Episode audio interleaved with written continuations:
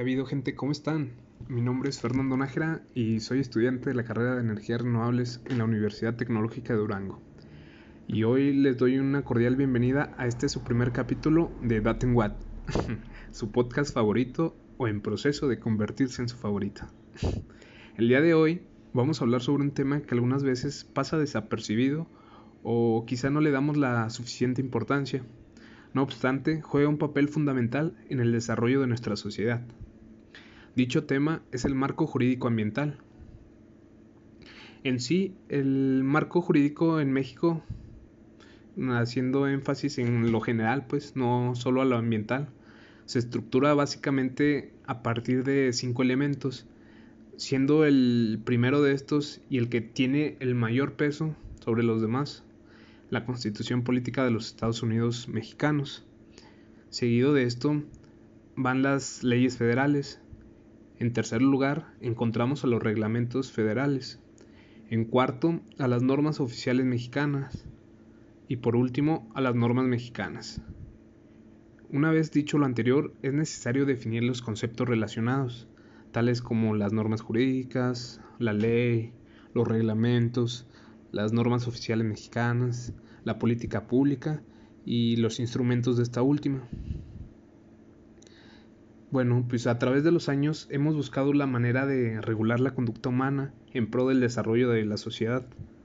Es por ello que las autoridades competentes, entre comillas, han establecido ciertas reglas, mejor conocidas como normas jurídicas, considerando que dichas reglas de conducta imponen por una parte obligaciones y por la otra confieren derechos además de tener característica distintiva de ser coercitiva. Es decir, que si el sujeto destinatario de la norma no la obedece voluntariamente, puede ser exigido por la, por la fuerza a través del poder público. A través de las normas jurídicas se prescribe la realidad, no solo la describe, sino se regulan las relaciones sociales con la finalidad de alcanzar eh, máximos beneficios colectivos. Ahora bien, no todas las normas son de carácter jurídico. También podemos encontrar normas de otros ámbitos, como lo son las normas morales, normas religiosas, normas laborales, entre otras más. Las normas jurídicas se diferencian de las demás normas prescriptivas porque en estas el Estado impone su fuerza para garantizar su cumplimiento, aspecto que no ocurre con por ejemplo, con la norma moral. La norma jurídica se compone de dos elementos, los cuales son el supuesto de hecho y la consecuencia. El primero de estos es, viene siendo como una anticipación hipotética a una posible realidad futura que quiere ser regulada. La segunda de estas es el acto resultante de aquellas situaciones jurídicas reconocidas por las normas cuando se llevan a cabo los supuestos contemplados en el supuesto de hecho. Asimismo, existen distintos tipos de normas jurídicas, pero seguramente la más importante y la más conocida es la ley. Así es, la ley viene siendo un tipo de norma jurídica y esta se caracteriza porque emana del poder legislativo. Recordando un poco, pues el poder legislativo es aquel que lo compone el Congreso, bueno, en caso particular de México es el aquel que lo compone el Congreso de la Unión. A su vez este se, se descompone en dos cámaras, que es la de diputados y otra de senadores. Pues ellos tienen la facultad para elaborar leyes, pues elaborarlas y derogarlas. Al igual que existen también distintas normas jurídicas, también existen distintos tipos de leyes, eh, como lo pueden ser las leyes orgánicas, las federales, las locales. Por ejemplo, las primeras de estas, las orgánicas, eh, básicamente sustentan en algún artículo de la Constitución relacionado con la estructura del poder público y sus funciones. Las segundas, las leyes federales, son las que emanan del Congreso de la Unión y pues su aplicación es a nivel federal, valga la, redundancia, pero las leyes locales son las que emanan de los congresos de, o de las legislaturas de los estados y pues únicamente aplican en, en ese, en ese estado, en esa localidad. Asimismo, para hacer cumplir la ley es necesario contar con un instrumento que brinde ciertas normas y es aquí donde entra lo que son los reglamentos. Por lo tanto, se dice que un reglamento está subordinado a la ley. Y los reglamentos, pues básicamente o prácticamente nos indican el cómo llevar a cabo lo que pretende la ley. Eh, yo sé que más de uno hemos escuchado también hablar o visto en algunos productos electrodomésticos las famosas NOM, las normas oficiales mexicanas. Este tipo de normas son documentos técnicos que regulan la calidad de los productos y o servicios. Eh, brindan pues, los lineamientos y además son de carácter obligatorio. A diferencia de las normas mexicanas, las NMX, pues, son, estas últimas son simplemente recomendaciones de parámetros o procedimientos. Eh, podemos decir que la función principal de un gobierno que se rige bajo democracia pues sería el atender las diversas necesidades de la sociedad, por lo que las acciones u omisiones para hacer frente a cada una de estas es lo que se conoce como política pública. Pero aquí vendría la pregunta que, y la duda que surge de esto, es si todo lo que hace el gobierno son políticas públicas. Y la respuesta a esto es un no. El gobierno hace muchas cosas y probablemente la error más común que tienen los políticos en sus discursos es el referirse a todas las acciones de gobierno como políticas públicas. En mi opinión, hay tres ingredientes claves que definen a una política pública. El primero son que las acciones de gobierno con objetivos de interés público surgen de decisiones sustentadas en un proceso de diagnóstico y análisis de factibilidad con esto me refiero a que hay ciencia atrás del diseño de una política pública.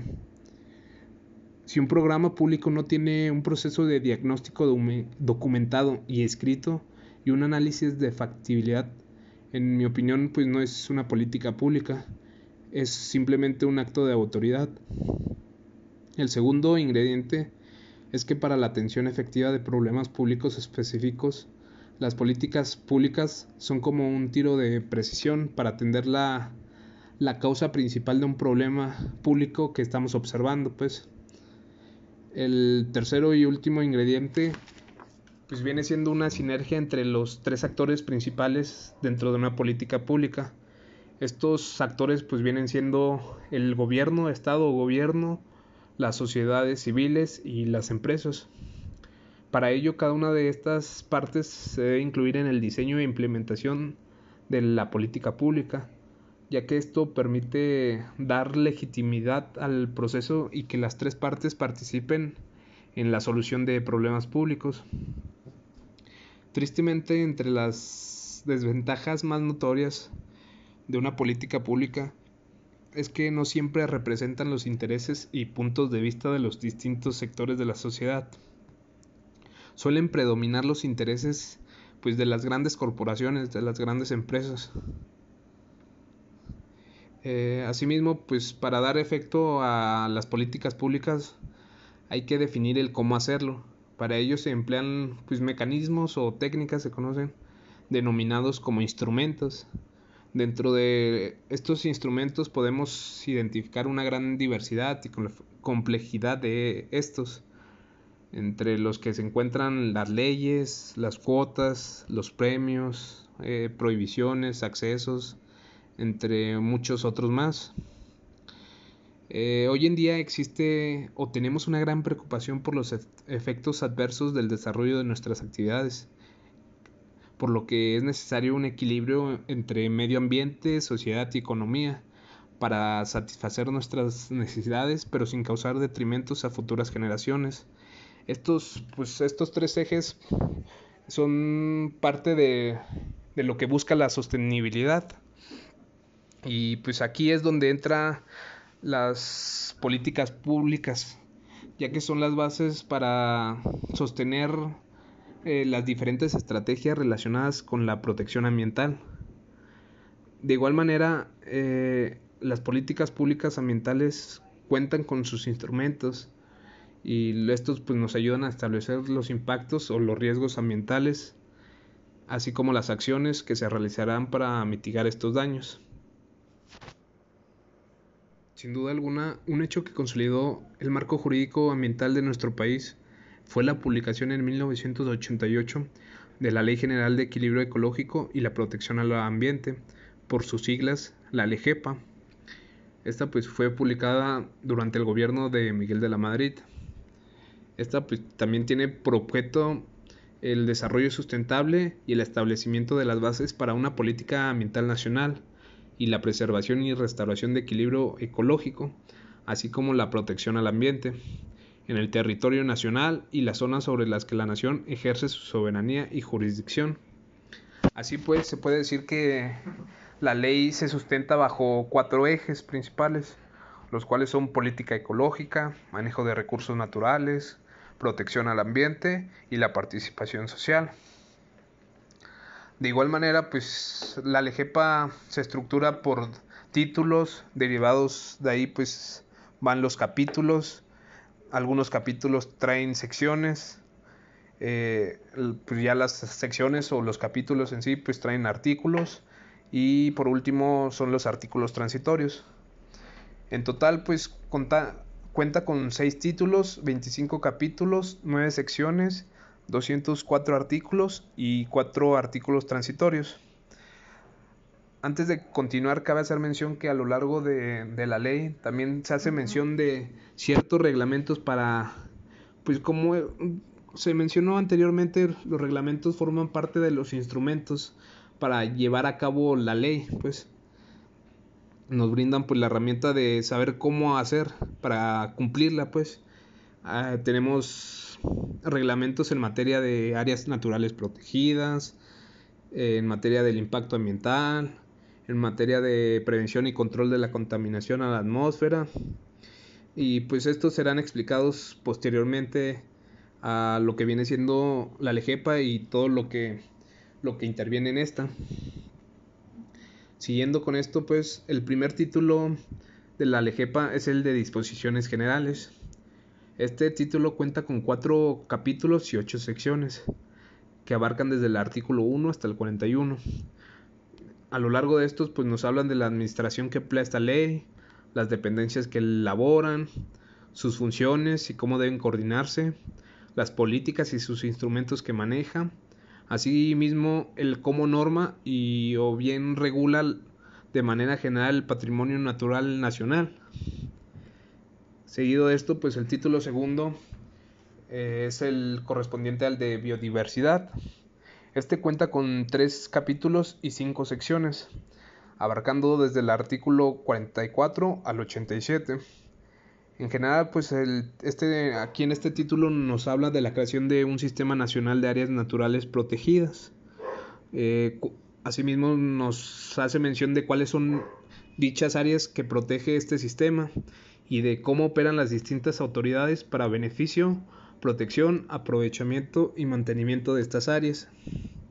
El título tercero, relacionado con aprovechamiento sustentable de los elementos naturales, tiene únicamente tres capítulos, que van desde el artículo 88 hasta el 109. Nos habla, o más bien se dirige hacia el aprovechamiento racional y sustentable, la preservación, la explotación y la disposición de los recursos naturales como son el agua y los ecosistemas acuáticos, el suelo y sus recursos. Más que nada pues se enfoca a una equidad y equilibrio ecológico. El título cuarto, referente a la protección al ambiente, se integra de ocho capítulos que van desde el artículo 109 bis hasta el 156. Aquí pues se dedica a la protección y prevención de la contaminación del medio ambiente y los recursos como son el agua, el suelo, el aire. De igual manera se enfoca en normar las actividades que se consideran como zonas altamente riesgosas, el tratamiento de materiales y residuos peligrosos, así como la energía nuclear y la contaminación lumínica, de ruido y visual. El título quinto se compone únicamente de dos capítulos. Este título pues es de participación social, información información ambiental. Abarca desde el artículo 157 hasta el 159 bis, sección 6. Aquí pues se describe básicamente el cómo la sociedad puede informarse y formar parte de las políticas ecológicas, asimismo el cómo deben de actuar frente a estas. Por último, el título sexto es el de medidas de control y de seguridad y sanciones.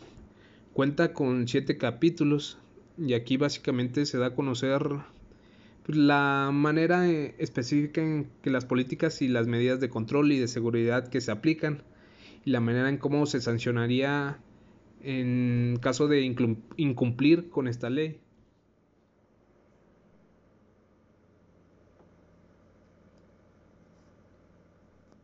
Como ya se mencionó, para el cumplimiento de la LEGEPA existen distintos reglamentos. El primero a explicar va a ser el de en materia de evaluación del impacto ambiental. Este se divide en 10 capítulos, siendo el primero de estos el de disposiciones generales. Seguido de este, el capítulo 2 trata de las obras o actividades que requieren autorización en materia de impacto ambiental y de las excepciones. El capítulo 3 nos habla del procedimiento para la evaluación del impacto ambiental.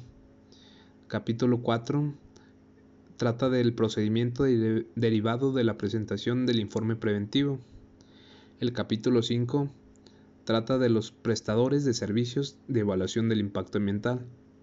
El capítulo 6 lleva por título o trata de la participación pública y del derecho a la información. Capítulo 7 de las emisiones de la, de la resolución sobre la evaluación del impacto ambiental. El capítulo 8 nos habla de los seguros y las garantías. Capítulo 9 de la inspección, medidas de seguridad y sanciones. Y por último, el capítulo 10 aborda lo que viene siendo la denuncia popular.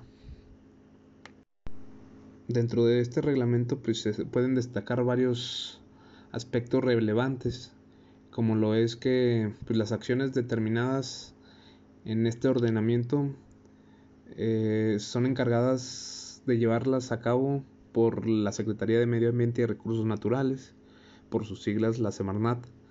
Asimismo, pues en el capítulo 2 pues nos habla o nos hace una clasificación de la gran de la variedad de obras y actividades que se ven involucradas o que requieran en la autorización en materia de impacto ambiental y de sus excepciones. La autorización es hecha por la misma Secretaría, por la Semarnat. Uno de los aspectos más relevantes que aborda este reglamento es el presentar ante la Semarnat una manifestación de impacto ambiental, que dicho de otra manera más sencilla, es un estudio ambiental, básicamente en este capítulo, en el capítulo 3, pues aborda esto. Además, aquí también se menciona la información que debe contener dicha manifestación y pues la forma de presentarla. Además de esto, esta, esta manifestación cuenta con dos modalidades, una que se clasifica como regional y otra que se clasifica como particular. Siendo cual sea el caso, se debe integrar la información correspondiente. Eh, pues también en, de igual manera se integra los lineamientos o las guías para facilitar la presentación y entrega de estos documentos en una denominada Gaceta Ecológica. O también estos, esta guía se puede encontrar en el diario oficial de la Federación. Mm, otra, bueno, de igual manera, en el capítulo 6 nos hace mención de esta Gaceta Ecológica y nos dice que aquí se publicarán las solicitudes de autorización de las manifestaciones e informes eh, de forma semanal. Y aquí pues es consulta pública. Uno se puede meter a internet y literalmente googlear Gaceta Ecológica y te va a aparecer por años aparece por años. Ya tú seleccionas el año que quieres y buscas la semana que quieres y ya analizas los proyectos que están evaluados en esa semana. Otro punto importante que se menciona en el capítulo 8 es que la Semarnat puede exigir el otorgamiento de seguros o garantías cuando se incumplen ciertas condiciones establecidas con anterioridad a la realización de las obras. Asimismo, en el capítulo 9 nos habla de la inspección, pues las medidas de seguridad y sanciones. Aquí se aplica lo que se mencionaba al principio del podcast, lo del supuesto hecho y sus consecuencias.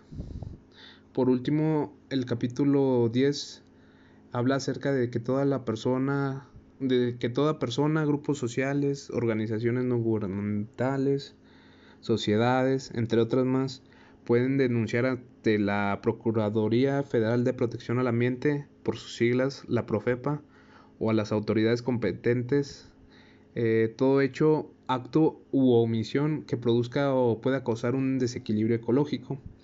Y pues básicamente esto trata, de esto trata el reglamento en materia del impacto ambiental.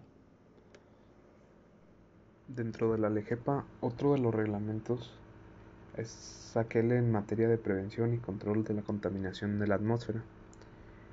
Este reglamento consta de cinco capítulos. El primero es en base a disposiciones generales, el segundo trata de las emisiones de contaminantes a la atmósfera generada por fuentes fijas, el tercero de la emisión de contaminantes a la atmósfera generada por fuentes móviles, el cuarto del Sistema Nacional de Información de la Calidad del Aire y por último el quinto de las medidas de control y de seguridad y sanciones. Dentro de todo el reglamento, los puntos a destacar serían primeramente el artículo 12 describe que lo necesario para ser acreedor a estímulos fiscales en caso de desarrollar actividades relacionadas con la preservación y restauración de equilibrio tecnológico. Otro punto es el artículo 14, el cual nos habla de la posibilidad de reubicar fuentes fijas cuando la calidad del aire así lo requiera o cuando las características de los contaminantes así lo constituyan. Un ejemplo que se me viene a la mente con este artículo es el caso de las ladrilleras aquí en la ciudad de Durango que en búsqueda de mejorar la calidad del aire de la capital, a principios de 2021 se habían derribado 99 ladrilleras en distintas zonas y en acuerdo con los propietarios se comprometieron a no seguir con la quema de ladrillos, pues esto provoca una contaminación y puede afectar en la salud de los vecinos. Lo ideal aquí pues, no es afectar a los trabajadores que viven de esto, a los trabajadores de ladrillo, por lo que se les ofrecen alternativas sustentables para proteger su economía. Asimismo, se sigue con la tarea de reubicar a todas las ladrilleras que aún se encuentran en la mancha urbana y trabajando para encontrar una solución para cada uno. También se capacita para que manejen métodos menos contaminantes para los propios obrajeros o habitantes que se encuentran cerca de estos sitios. Los artículos 18 y 19 mencionan que las industrias que emitan olores, gases o otras sustancias requerirán de una licencia. Esta licencia se conoce como licencia ambiental única y es expedida por la Semarnat. La medición de las emisiones contaminantes a la atmósfera se llevarán a cabo conforme a los procedimientos de muestreo y cuantificación establecidos en las normas técnicas ecológicas correspondientes. Algunas de estas normas son, por ejemplo, para el monóxido de carbono está la NOM 034 Semarnat de 1993. Eh, por ejemplo, para otro contaminante como el dióxido de nitrógeno se encuentra la NOM 037, igual Semarnat 1993.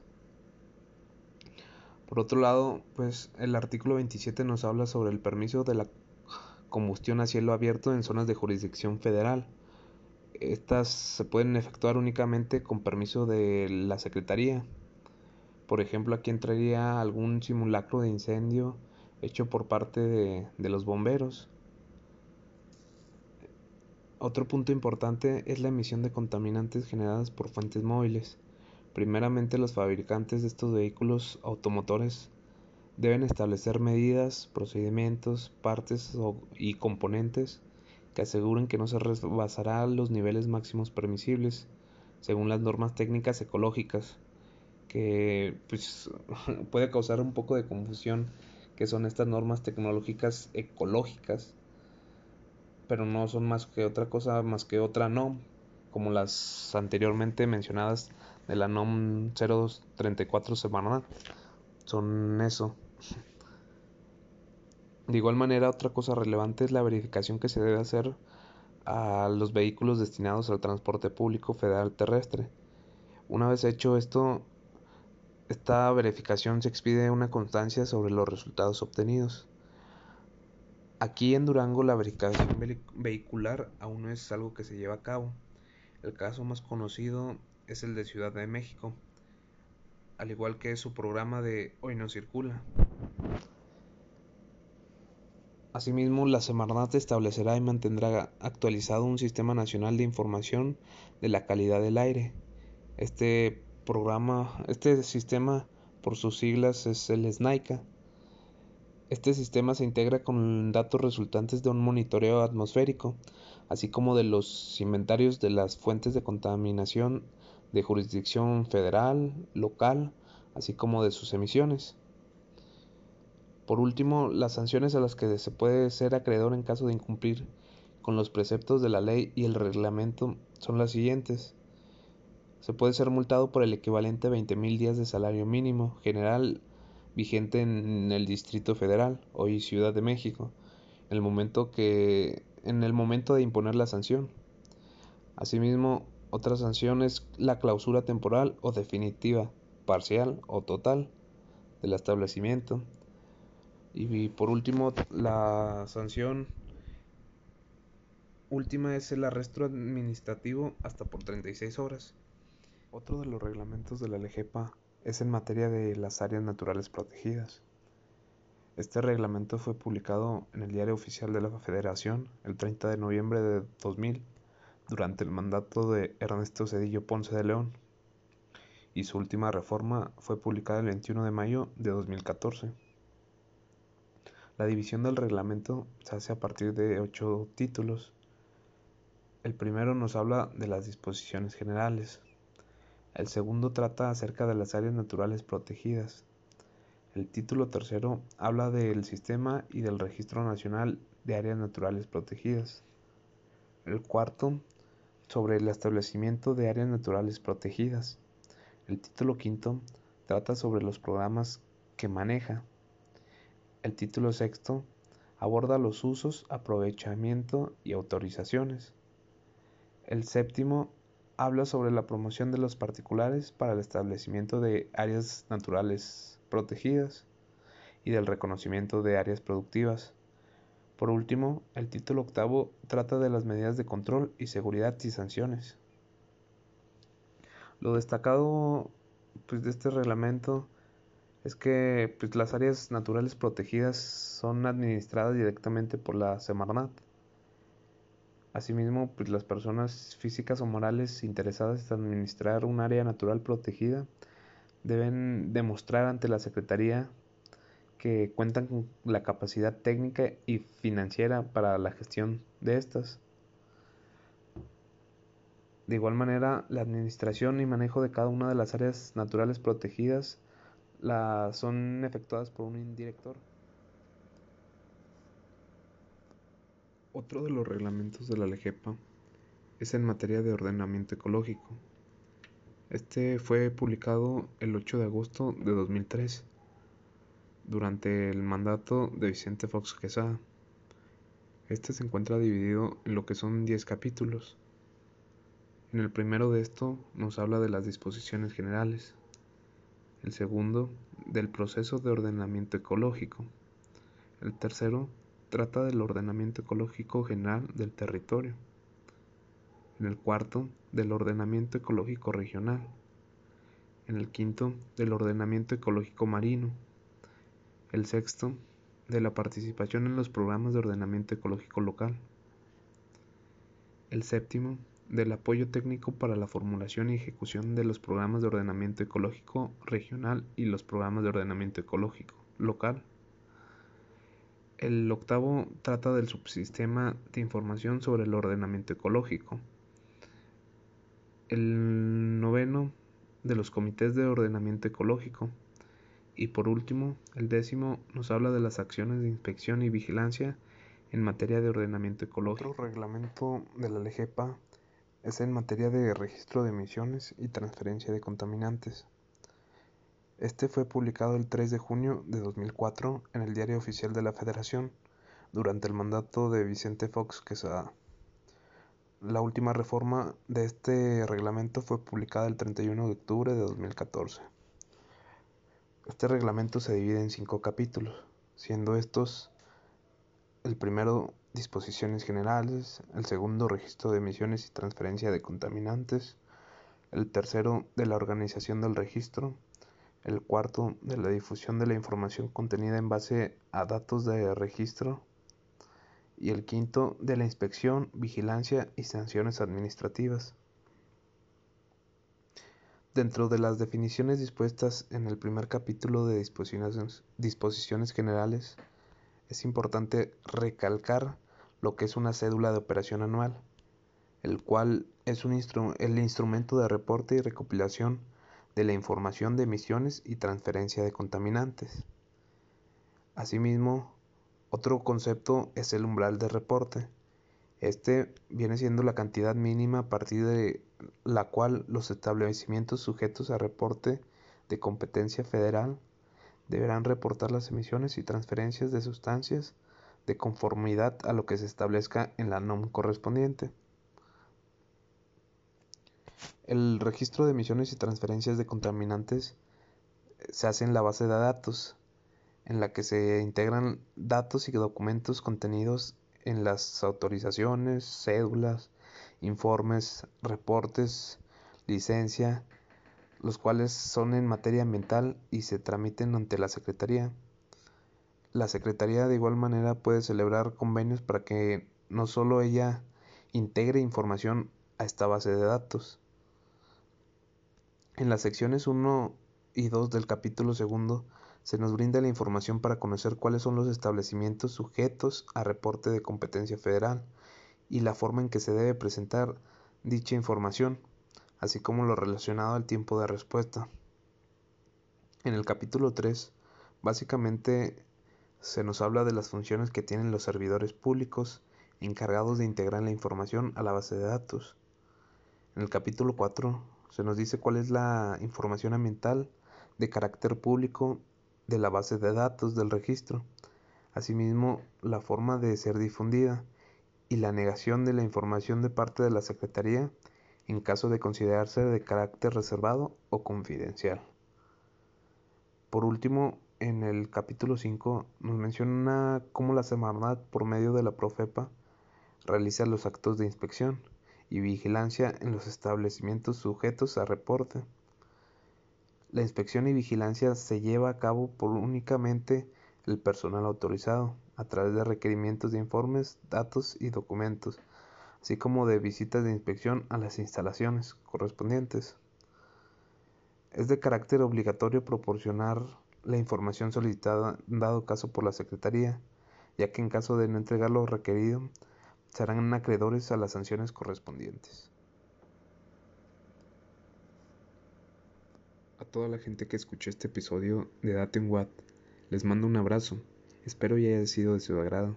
Sobre todo que se hayan informado y hayan aprendido la importancia del marco jurídico ambiental. Si bien al principio esto puede resultar algo tedioso debido a la cantidad de información referente al tema, no es necesario conocer de pies a cabeza cada una de las leyes y reglamentos en materia ambiental yo sé que la mayoría de nosotros hemos escuchado alguna vez en nuestra vida este principio que dice que la ignorancia no te exime del cumplimiento de la ley. Por tal motivo es necesario conocer aunque sea los aspectos relevantes que se abordan alrededor de la LGEPA y de esta manera no verse afectados por el incumplimiento de la ley ni de cada uno de sus reglamentos.